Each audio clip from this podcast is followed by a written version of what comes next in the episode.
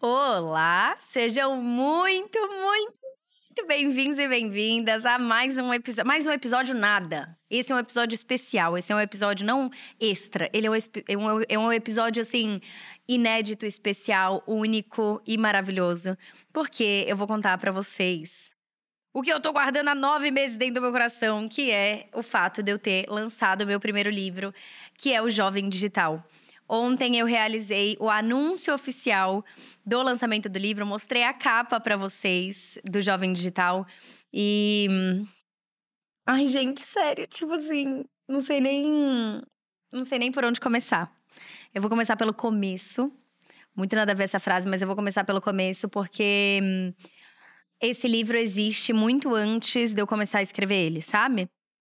Bom, o Jovem Digital como vocês viram, ele, ele é um livro muito lindo, assim, na capa, quando você vê a foto, é a minha cara ali, é, mas eu queria fazer um mosaico de fotos de várias pessoas que são próximas a mim, familiares, meus. É, assim, meus avós, sabe? Minha avó que já é falecida, meu avô, minha avó, meus tios, enfim, família tal, e amigos.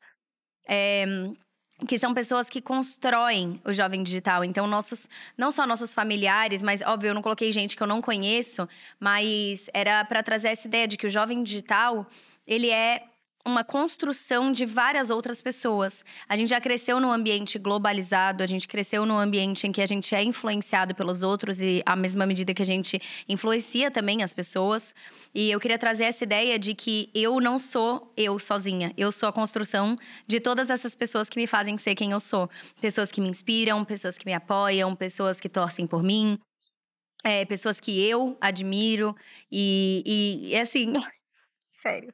Primeiro que essa capa foi um drama, tá? A primeira versão que eu tinha em mente era o meu rosto e aparecia, tipo, era essa mesma foto, que é a foto do Wilmore, que é um dos meus melhores amigos e tipo um fotógrafo ímpar assim. E a primeira imagem que veio na minha cabeça sobre o jovem digital seria essa foto e metade dela estaria com elementos digitais e a outra metade mais real. Então, é, por que, que eu queria fazer isso? Eu já vou entrar no, no, no processo e contar para vocês o backstage assim do processo, mas por que, que eu queria fazer isso? De início, eu imaginei assim: o jovem, ele não é metade digital e metade não digital. Ele não é um celular. A construção dele já é mesclada, sabe? Tipo, já é uma coisa tá fundida na outra. Tanto que essa primeira ideia, eu posso até mostrar para vocês. Eu mostro depois nos meus stories, tá? Pra vocês verem. Mas a primeira ideia, ela é, os elementos visuais de do que é digital, que são essas coisas meio de internet, cabos e dananã, ele passa pro outro lado também, ao mesmo tempo que a pele também passa pro lado de cá, porque era para dar essa ideia de que uma coisa já tá misturada com a outra. Não tem como você separar o jovem é, digital tirando o celular dele, agora ele é um jovem que não é digital. Não. A mente dele já funciona desse jeito, a construção da identidade dele é desse jeito, ele estuda desse jeito, ele aprende desse jeito, ele se diverte desse jeito. Então, assim. O digital faz parte de quem nós somos como jovens que crescemos nesse ambiente, nesse contexto de mundo.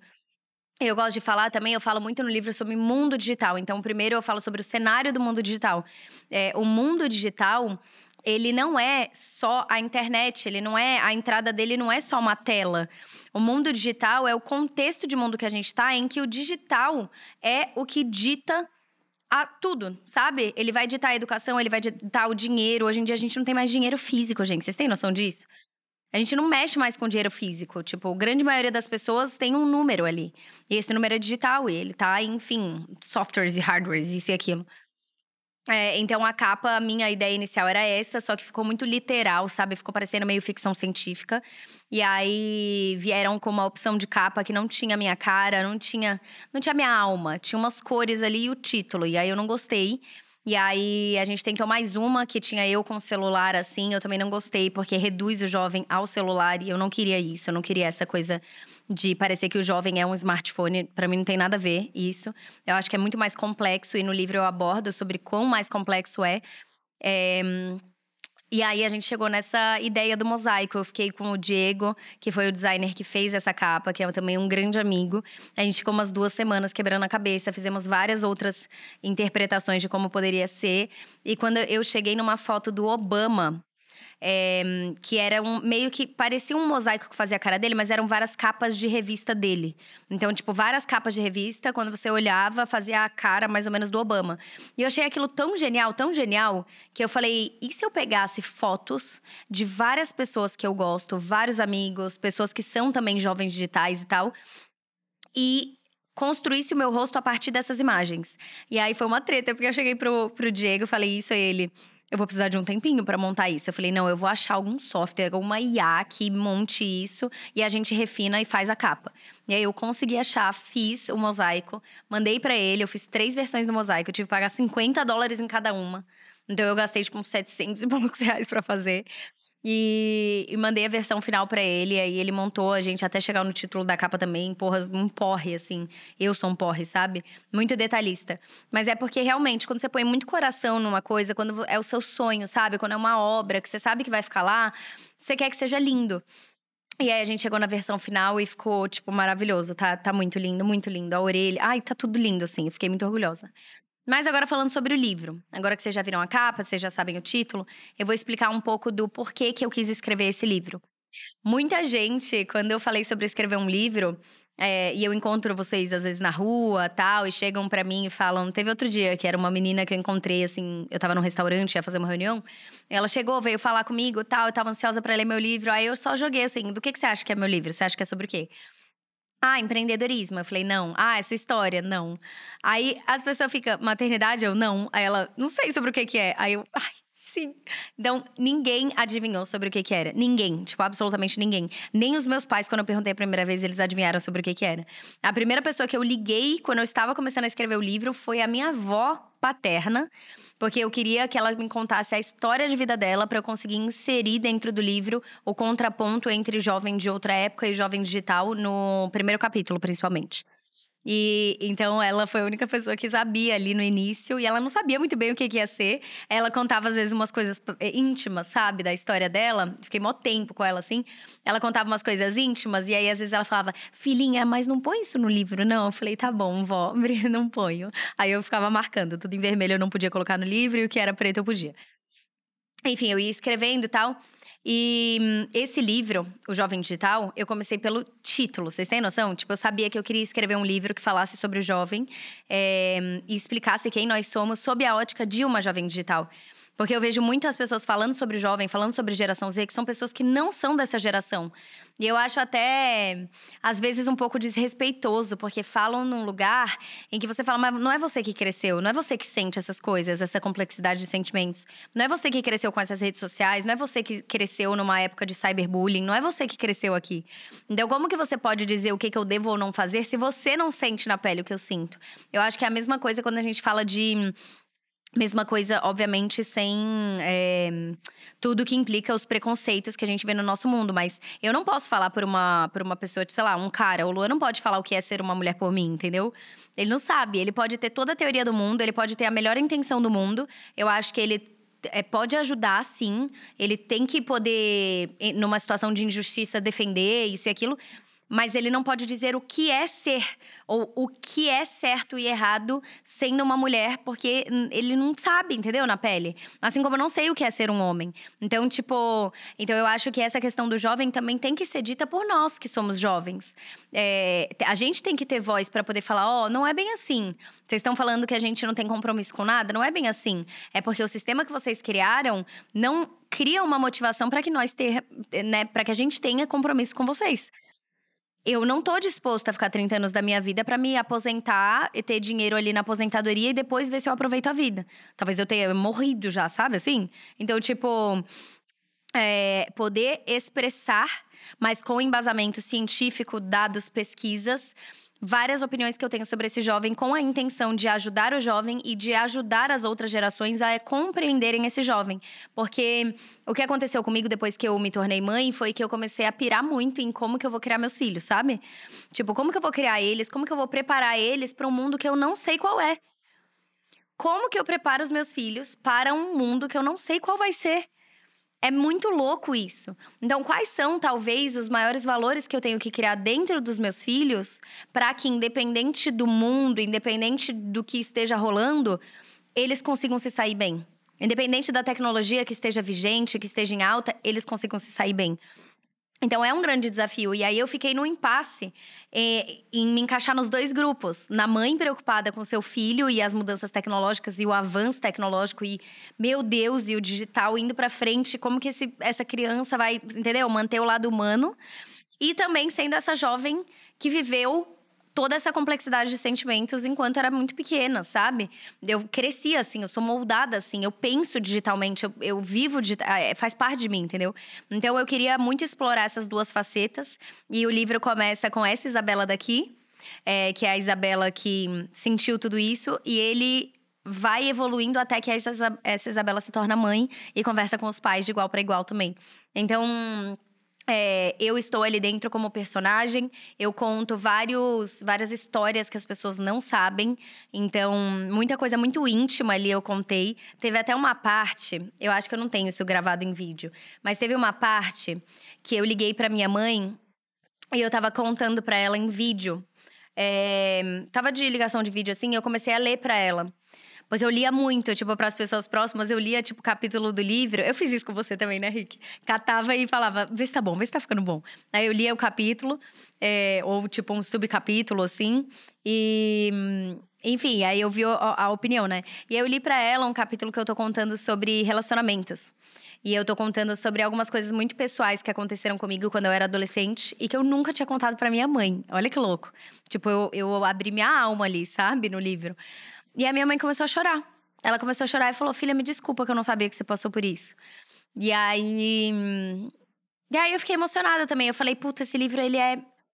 Ele é maior, sabe? Ele, ele. Essa vulnerabilidade de ter a coragem de falar coisas que não são fáceis de falar elas podem ajudar muita gente que talvez esteja passando por isso, ou pais que têm filhos que talvez passem por isso, com uma visão um pouco mais positiva, sabe? Com soluções, com ideias de como a gente vai lidar com tudo isso. Que a minha impressão é que tá todo mundo na merda junto, sabe? Os jovens estão meio perdidos, os pais também estão perdidos agindo por medo. E o maior foco foi que as gerações que estão guiando os jovens, que elas não ajam por medo, porque tudo que a gente faz agindo por medo é, normalmente é pior, sabe? Então, quando a gente age por medo, a gente fala coisa que a gente não quer, a gente acaba sendo muito controlador. A gente acaba afastando a pessoa ao invés de aproximar essa pessoa da gente. E o primeiro passo para a gente não ter medo é a gente tentar entender com o que, que a gente está lidando. Então, quando você tá se depara com um novo, se depara com um desconhecido, que é muito do que eu sinto com os meus filhos, né? Tipo, desconhecido novo, dá medo. Fala, como que vai estar? Tá? Como que eu vou lidar? Tipo, como que eu vou proteger meu filho, sabe? É, então eu vejo essas, no... essas gerações mais. de outras gerações mais velhas, assim, olhando para esse jovem com maior amor do mundo, os pais, maior amor do mundo, mas aterrorizados, tipo, com muito medo. E quando agem com medo, eles querem controlar os filhos, distanciam os filhos, não abrem diálogo, é, reprimem ao invés de ouvir e aconselhar. É, punem ao invés de conversar e orientar. E, e, e isso é atitude com base no medo, normalmente é isso quando você age com base no medo. Normalmente é mais violenta, normalmente é não abre espaço para diálogo. E quando isso acontece, é o efeito oposto. Ao invés de você proteger o seu filho, você está deixando ele desamparado, porque ele não tem mais você para poder conversar. Então a ideia que eu tive muito desse livro era assim: eu quero poder ajudar os pais, os professores, os chefes, é, os tios, tias, avós a não agirem pelo medo, a começarem a compreender mais, para terem mais respeito, compreensão, é, conseguirem realmente ter mais alteridade ali. Que, que empatia não vai dar para ter, porque eles não, não cresceram nesse contexto, mas mais alteridade de tentar compreender de que lugar esse filho, esse sobrinho, esse aluno está falando, para que, que esse adulto consiga lidar melhor com esse jovem, consiga ter mais confiança nessa relação. E esse livro foi muito por isso, né? Então, depois que eu tive filho, meu primeiro filho, que é o Léo, foi há quatro anos e meio atrás, que esse rapaz já tem quatro anos e meio, e a Maia, dois anos e meio atrás. E depois que eu tive filhos, enfim, veio esse questionamento e tal. E aí eu tinha, eu fiquei nesse impasse, eu sentia muito isso dentro de mim, pensava nisso sozinha tal. Só que aí eu tentei escrever. Aí em 2021, 2021, eu tentei começar a escrever. Aí eu tenho eu tenho docs, que eu criei um docs escrito O Jovem Digital. E aí eu tenho, tipo, uma frase escrita. Oi, meu nome é Isabela, um negócio assim. E eu não conseguia passar da primeira página, porque eu escrevia, odiava tudo, apagava. Escrevia, odiava tudo e apagava. E aí eu larguei mão do livro, tipo, não vou mais escrever esse livro, não vai dar certo. Ano passado foi quando eu decidi que eu ia escrever esse livro assim. Eu tava terminando, tava na minha pós, na metade assim da minha pós-graduação em filosofia e falei: "Não, esse livro é necessário demais. Quanto mais eu estudava, mais eu sentia no meu coração que eu precisava escrever esse livro". É, e aí eu liguei pra minha avó. E, e, eu tenho, tipo, um negócio gigante, um arquivo gigante com tudo que minha avó me contou. Que eu só escrevi, escrevi, e depois eu vi como eu ia encaixar isso no livro, como que ia fazer sentido. E eu tentava escrever o livro assim, tipo, Oi, eu sou a Isabel. Sabe assim? Tentava escrever ele numa, numa, numa linearmente, tipo, como se eu começasse e vai. E eu não conseguia, não tinha fluxo. E aí eu fui largando, sabe? Tipo, ah, deixa pra lá, deixa pra lá. Até que a editora Record entrou em contato comigo. Eles já estavam tentando contato desde o fim de 2022, mas no começo de 2023 a gente marcou uma reunião. Eu falei com a Raíssa, que é incrível. E nessa reunião, é, que eles queriam muito lançar um livro pela, pelo selo da editora, um livro meu lá dentro. Porque eles têm 13 selos, né, dentro da editora Record, e um deles é o selo best-seller. E o selo best-seller, ele faz muita não ficção, é, tem livros muito, muito incríveis por esse selo. E aí, enfim. Aí ela falou: Você tem vontade de escrever algum livro? Tipo, na sua cabeça tem alguma ideia de livro que você gostaria de escrever? Aí eu falei: Ó, oh, eu tenho algumas. Tipo, eu já sei o título do meu próximo livro, sabe? Tipo, eu tenho algumas ideias, porque eu amo escrever, eu amo pensar, eu amo. Mas tem um que arde no meu coração e eu nunca consegui escrever. E aí eu, aí eu joguei toda a ideia do jovem digital para ela. Ó, oh, o título seria o jovem digital, seria sobre isso, é explicar quem é esse jovem, todas as facetas da vida dele, relacionamento, saúde física, saúde mental, consumo, é, lazer, é, exercício físico, é, saúde. É, motivação, trabalho, educação, oportunidades, tipo assim, tudo. Eu queria abordar, sabe, o máximo assim desse jovem, de quem ele é, e eu queria. Aí comecei a explicar para ela o porquê que eu acho que esse livro tinha que existir, que é para ajudar as outras gerações a não agirem pelo medo e amparar esse jovem por alguém que sente o que eles sent, sentem também. Ah, aí eu falei, eu sempre tive muito conversando com ela, né, na reunião, eu falei, eu sempre tive muito receio de escrever esse livro, porque eu sei que eu não posso falar por todos os jovens. Eu sei que eu tô falando de um grupo que tem acesso à internet, que cresceu no ambiente digital. 52% da população mundial não tem acesso à internet e, e, a vasta maioria dessas pessoas estão na África. Então, eu tô falando de uma posição, mas eu não queria deixar de falar só porque eu não consigo abranger todo mundo. Tanto que no primeiro, na introdução, assim, do livro, no primeiro capítulo tal, eu falo, eu não posso falar por todo mundo, mas eu espero poder falar por muitos dos jovens jovens e ajudar, tipo, essas duas gerações. É isso que a gente pode fazer. A gente não pode falar por todos, né? Enfim, aí comecei, falei com ela, ela falou: Cara, eu amei a sua ideia. Isso era uma quinta-feira. Ela falou: Eu amei a sua ideia desse livro. É, só que a gente vai ter o congresso anual de todos os selos da editora. E hum, que vai ser na semana que vem, imagina, quinta, eu, sexta, sábado, domingo. Na semana que vem. Então, eu precisaria até segunda-feira para poder apresentar o seu livro como uma aposta do ano. Pra gente lançar ele esse ano ainda, logo no começo do segundo bimestre, tal, do segundo semestre, coisa e tal. Eu precisava até segunda-feira. Isso era quinta à tarde. Eu teria quinta à noite, sexta, sábado, domingo. Pra, até segunda-feira você escrever. É, o book proposal, que é o porquê que esse livro existe, né? A proposta do livro todos os títulos e sub, subtítulos, assim, tal, de capítulos, com um resumo de 10 linhas de cada um dos capítulos. E aí eu escrevi 10 capítulos, 10, 11 capítulos, não lembro agora, mas eu acho que 10 capítulos. É, e o primeiro capítulo todo escrito, inteiro, completo. Até segunda. Aí eu falei, então eu vou ter que escrever em quatro dias o primeiro capítulo, um resumo de 10 linhas de todos os capítulos, já sabia a, a, a, ordem do livro e o book proposal. Aí ela, sim, senão eu não consigo apresentar e seria muito importante, tal, tal, tal, nananã. Aí eu falei, tá bom, eu vou te entregar. Aí ela, então, tá bom, tá bom. Aí beleza. Aí eu desliguei a ligação e falei, Isabela, não rouba esse sonho de você. Você já roubou muitos sonhos de você. Esse, inclusive, foi um sonho que você tem há dois anos. Não rouba de você foca e escreve essa porra, sabe assim? E ela me deu essa ordem. Ela falou: primeiro book propose, depois os títulos dos capítulos, depois você vai colocar os, sub, os subtópicos que você vai abordar nesse capítulo, depois o, o resumo, nananã. Resumo da ópera, gente. Esse livro que não saía há dois anos, no sábado à noite, em dois dias, não foi nem no domingo, foi tipo sábado à noite, eu estava com tudo pronto. E mandei para ela. Ela falou: Nossa, muito bom, você já tinha isso? Eu falei: Não, eu fiz tudo do zero. Primeiro capítulo escrito, todos os resumos. E aí ela apresentou nesse congresso na semana seguinte. E aí a gente começou essa corrida contra o tempo para o livro estar pronto até junho, comecinho de junho.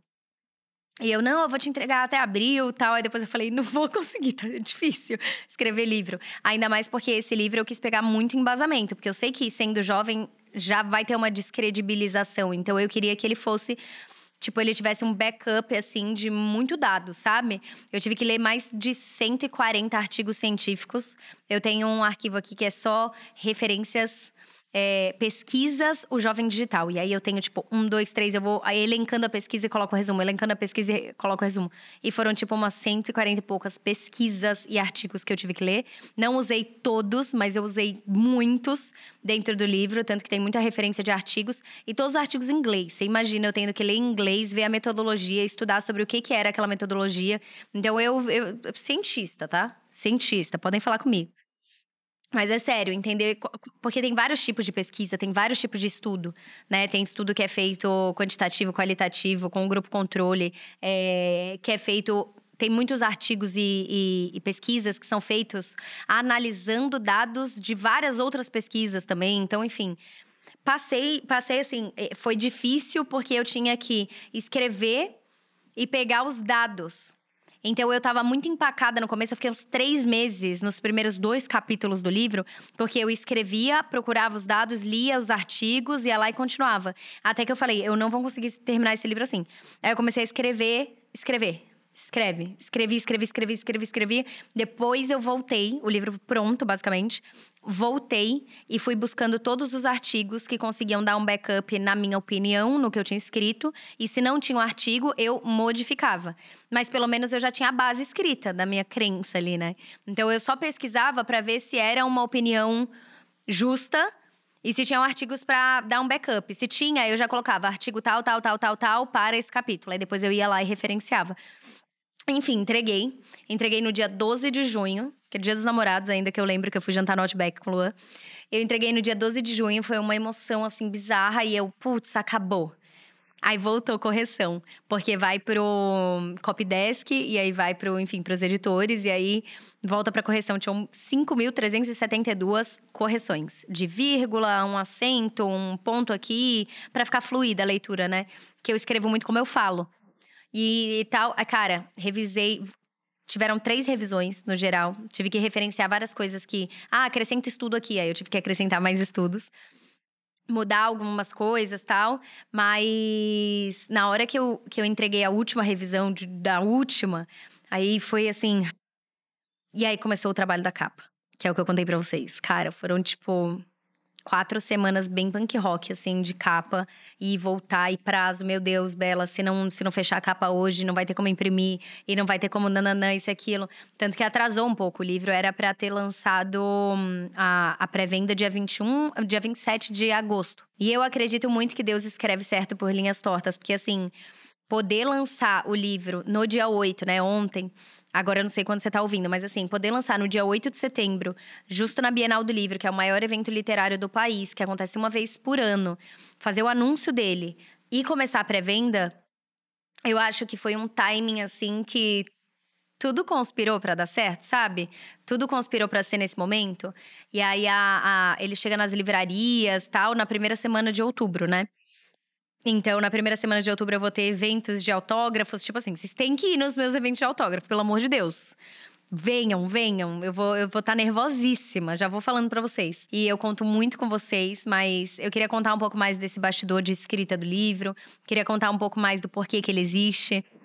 E queria dividir mais isso com vocês, falar que eu tô muito, muito, muito feliz. Tipo assim, Parece que eu tô num sonho, sabe?